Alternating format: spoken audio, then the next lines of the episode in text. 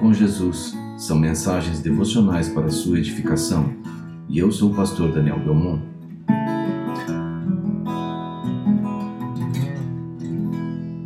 Como uma criança.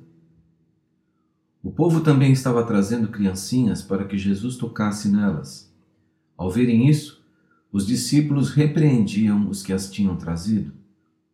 Mas Jesus chamou a si as crianças e disse: Deixem vir a mim as crianças e não as impeçam, pois o reino de Deus pertence aos que são semelhantes a elas.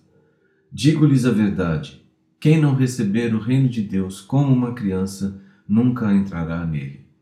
Episódio registrado no Evangelho de Lucas, capítulo 18, versículos 15 a 17. Jesus está falando das características que devem ser encontradas em todo aquele que foi feito cidadão do reino de Deus. Muitos podem perguntar a que reino Jesus está se referindo.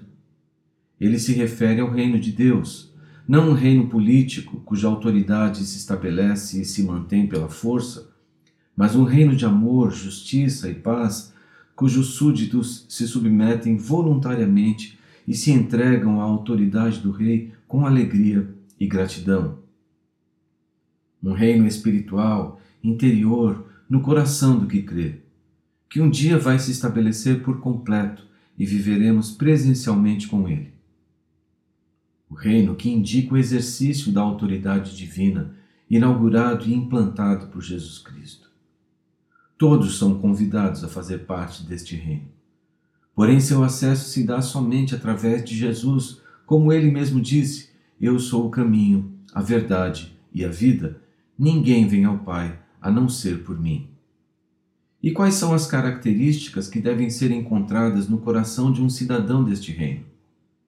Ele deve ser humilde, manso, puro, honesto, sincero, inocente, sem malícia, despretensioso, desprovido de ceticismo e engano, com fé sincera, inocente e sem interesse, cheio de gratidão, confiança e total dependência, exatamente como as crianças. Isso é tão importante que Jesus começou a frase utilizando uma expressão judaica, digo-lhes a verdade, ou verdadeiramente lhes digo, aplicando ênfase ao ensino. A participação no reino de Deus exige uma mudança no caráter humano, tornando-o como uma criança.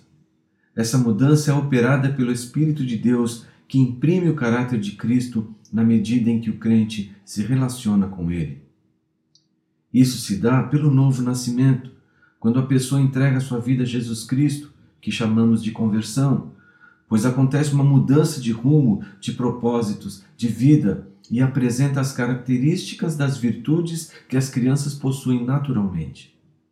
E a consequência dessa mudança se caracteriza pela mudança do caráter, como fruto da operação do Espírito de Deus. Mas esse reino requer de seus cidadãos um padrão moral e ético próprio, um padrão que foi revelado por Jesus aos seus discípulos e está expresso nas Escrituras Sagradas. Um padrão que difere do modelo deste mundo, que gira em torno do homem e seus interesses, que leva o homem a voltar-se para si mesmo, como se ele fosse o centro de todas as coisas, onde o mais importante é a realização pessoal, o indivíduo se dar bem, onde o prazer é o bem supremo, custe o que custar. O reino de Deus aponta para o próprio Senhor Jesus. A Bíblia diz que todas as coisas nos céus e na terra, as visíveis e as invisíveis, sejam tronos ou soberanias, poderes ou autoridades, todas as coisas foram criadas por Ele e para Ele, e sem Ele nada do que existe teria sido feito. Por isso, a Ele sejam dados glória, majestade e poder. Ele é o soberano sobre tudo e sobre todos. E vai chegar o dia em que todos os reis da terra se dobrarão diante dele, pois ele é o Rei dos Reis. Ele é o Rei eterno deste reino. Fomos convidados para fazer parte deste reino, por meio de Jesus Cristo e sua obra redentora. E a partir da decisão pessoal de cada um, somos habilitados para essa cidadania de amor. Um reino onde não haverá o pecado, nem a maldade, a violência, nem a enfermidade, nem morte, nem o orgulho, a vaidade, onde não haverá indiferença, nem preconceito, onde tudo funcionará perfeitamente em harmonia.